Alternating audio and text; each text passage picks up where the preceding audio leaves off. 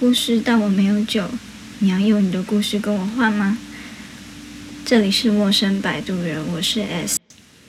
上一集的 Podcast 啊，我陆续收到很多朋友的回馈，谢谢大家的收听。那我都会把这些建议纳纳入考量。这一集想跟大家聊聊的是，为什么人要谈恋爱？其实这个问题是我前几天跟我朋友在讲电话的时候聊到的。那因为说他的过去经历，包括原生家庭带来的影响，所以当他问我说人为什么要谈恋爱，在那个当下，我是有点不知道该怎么回复。不过对于我来说，恋爱本身可以带来很多成长，然后那也是一种人生经验的累积。在我自己的恋爱过程里，十八岁到现在，我谈了三段感情，其实中间所谓的空窗期都没有很久。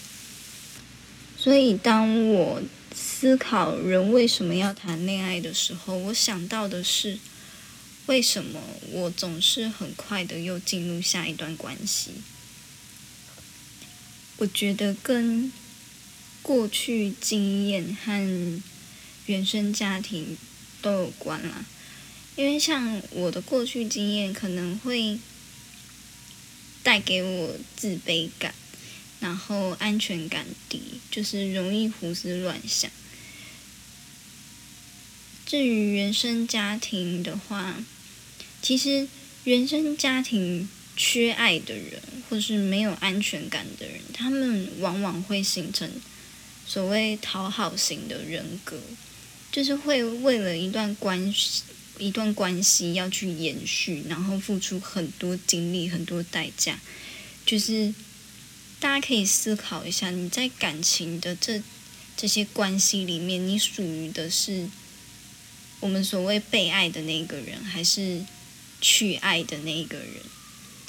因为当你今天像我的话，我在原生家庭里面的经历会变成，我好像都是爱情里付出比较多的那种人，就是我会为了让他们开心，然后甚至是突破自己的底线，打破自己很多原则。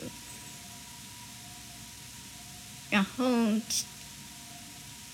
我也必须说，我觉得每个人对于感情的放下的那个时间长短都不一样。就是空窗期的长短，它没有一定的对错，而是说你在这一段关系里，你学习到什么。很多人都说。爱情就像一面镜子，可以去反射出你平常自己都看不到的那些盲点。所以，我们透过谈恋爱这件事，可以更认识自己。在我过去的经验里，我发现呢，就是爱这个东西是，它应该要是一个很自然的事情，你不需要去讨好对方。然后，就是有点像是被局限住那种感觉，被那些自己定义出来的框架限制。也不要说因为想被爱，所以去勉强自己。因为很多人其实，在感情里面呢，他们会觉得说，是不是我如果没有怎么做？对方就会怎么样？是其实，这很多时候是一种预设立场。因为说实在，你跟一个人不管在一起多久，你其实你要说你可以完完全全的了解这个人吗？我觉得也不一定。就是你们一定会有很多很多的默契。如果你这个关系是很。比较长久的话，那个默契是一定有的。那我称这个默契为两个人相像的地方，可是那些不一样的地方呢，或许就是你们可以去互补的地方。那如果说你因为自己希望被爱，所以你去甚至去磨掉我们所谓磨掉的那些自己的零零角角，然后跟他一样变成一样的形状，这是一个我不能说没有意义的，因为爱情是盲目的，只能说我觉得是一个，就是你会失去掉自我，就是。你谈恋爱谈到最后，你会不知道自己在干嘛，然后觉得哦，我不开心。然后有些人是会，他会选择，因为他爱这个人，所以他继续在这个不开心的感觉里面，然后继续跟这人在一起。那如果说感情，谈的这么不开心，为什么要去在一起呢？就是他这段关系会变成一个已经没有平衡点了。感情的状态里面呢，你爱一个人应该是要爱的独立，你可以很迷恋他，或者是很喜欢这个人。但是，当你眼里只有这个人的时候，他是让你看到整个世界，还是因为他而你舍弃了全世界？就是有点像是我们，比如说我们很常讲见色忘友。我以前谈恋爱就是那种，我会把我男朋友摆在朋友之上。所以我很多时候会把一些聚会什么推掉，然后我也很感谢那些朋友没有离开我啦。就是我就是恋爱脑，你知道吗？我真的是恋爱脑。然后你如果说眼里只有他。把他当成你的全世界的话，其实也很容易在这里面迷失。每个人在爱情里面都有自己的角色，所以如果这个人的出现是让你去成长，而且让你变得更好、更有吸引力，这是一件好事。但是如果说你爱一个人爱到失去自我，甚至是被他人遗忘的话，可以把重心拉回自己。其实感情本来就是一个一个天平啦，两个人都需要努力的去磨合，然后找到一个适合彼此相处啊，或者是方式。两个人都要是舒服的，你的感情才有办法长久嘛。如果说像有些情侣，他们是。哇！从在一起的第一天，一路吵吵到分手那种，其实我觉得这样也蛮厉害，就是会一直吵架的人。因为我不是一个喜欢吵架的人，我比较倾向是那种我会想好好沟通，所以我会觉得说。就我不喜欢两个人在那边鬼吼鬼叫，我会觉得你你这样子很就是很没意义。为什么不能好好坐下来好好讲？那有另外一派会觉得说就是要这样子去吵，就是在感情里需要一点冲突，一点情绪化的吵架。我以前刚谈恋爱的时候，我。尝试过，但是我发现我不喜欢那样子的方式。我比较偏向理性的，双方好好理性的沟通。所以其实谈恋爱，除了你可以更认识自己之外，我觉得也是知道怎么去爱人，因为我们现在已经知道。你要有办法爱自己，你才有办法爱人。可是对自己付出爱，跟对另外一个跟你没有血缘关系，只是相互有吸引力的人，你要如何以一个恰当然后舒服的方式去爱这个人？这其实就是我们要去学习的课题。因为感情啊，是靠的是共性吸引，那再来就是你们要去磨合、去相处，接着可能愿意给彼此一个承诺，才会进入婚姻嘛，进入家庭。那在这之前，我们都是从朋友做起，朋友，然后你们对对方有足够的吸引力。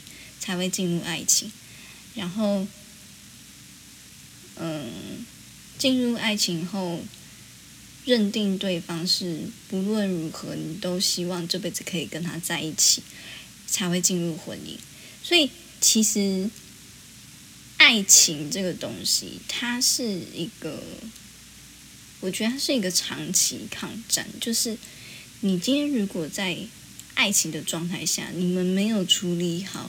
磨合好，找到一个彼此都能接受、都是舒服的那个相处模式的话，你进入婚姻关系里就是不会开心。但是也有一些人是，他进入婚姻关系之后，他反而会因为需要负责，所以他更知道该怎么去经营。这其实也是有的，所以。每个人的应对方式可能不一样，然后也有一些人是害怕谈恋爱，因为他害怕可能自己不够好，或是自己没有办法像对方一样的付出。我觉得，我记得很久以前的那个。偶像剧，我可能不会爱你。有一句话好像就是讲说，感情需要一点怦然吗？还是什么？就是我觉得这是一个，你需要一点冲动，去 push 你自己，说你想做这件事情。就像我录 podcast 一样，我从来没有想过我会做这件事情。但是当我有这个想法产生，我发现我就对这件事情越来越有那个那叫什么有有热忱，然后真的蛮有兴趣，所以我就很快的就进入了这一个领域。然后我在那之前也完全没有接触过，所以有些人他可能是嗯所谓母胎单身，他不敢谈恋爱。因为单身太久，那也有一些人是他谈过恋爱，他可能被伤害过，或是他可能知道自己一直都没有办法扮演好他的角色，他就不愿意再去尝试。其实我还是会鼓励大家多尝试啦，因为你没有尝试过，你怎么会知道最后的结果会是什么呢？就是做任何事情，当然都要深思熟虑。只是说，在一些像这种感性面的东西上面，我会觉得都需要一点冲动。所以，不管今天是单身，还是你在追别人，还是说你们已经暧昧了，或者是。到最后分手了，我觉得，在这些状态下面，如果你真的想清楚你自己要的是什么，或者是说你真正理解了两个人的关系里拥有的是什么，缺少的又是什么，然后你想去做出行动的话，就去吧。人生短短几十年，你现在不去，什么时候？这些事情才会发生呢，没人知道。反正它就是一个一翻两瞪眼的事，要么就很好，很棒，那要么就是最后失败，这样子收场。那你不管，如果今天是很好、很幸福的话，那我当然是很恭喜大家，就是能够找到一个适合自己的感情。那就算是失败，我们也可以从这些失败的经验里去学习啊，而且你也会有所提升，有所成长。除非你是那种，会不会等下又被骂？就是除非你是那种从头到尾都认为是别人的问题，自己都没有问题，然后每一次都把所有的问题怪罪到对方身上。然后去骂对方的那种人，就是也不是说要批判这样子的想法，而是说，如果你不认同你今天可能是被分手的那个人好了，如果你今天不认同他的想法、他的说法，很多时候是因为你还在自己的那个框架里面，你在你的自我意识里面，所以你被束缚住。那如你如果能够跳脱出这个框架，去试着理解他的立场跟他的想法的话，其实我想应该是会有更多不一样的，就是新的想法出现。你会发现说，哎，我好像真的怎么样，或者是你也会发现说，嗯，他讲的有他的道理。甚至你也会发现，对方真正的问题是什么，并不是你看到的那些，或是你自以为了解的那些。所以，人呢，本身本来就是一个，我们就是情感比较情感丰富的动物，然后我们的脑袋也。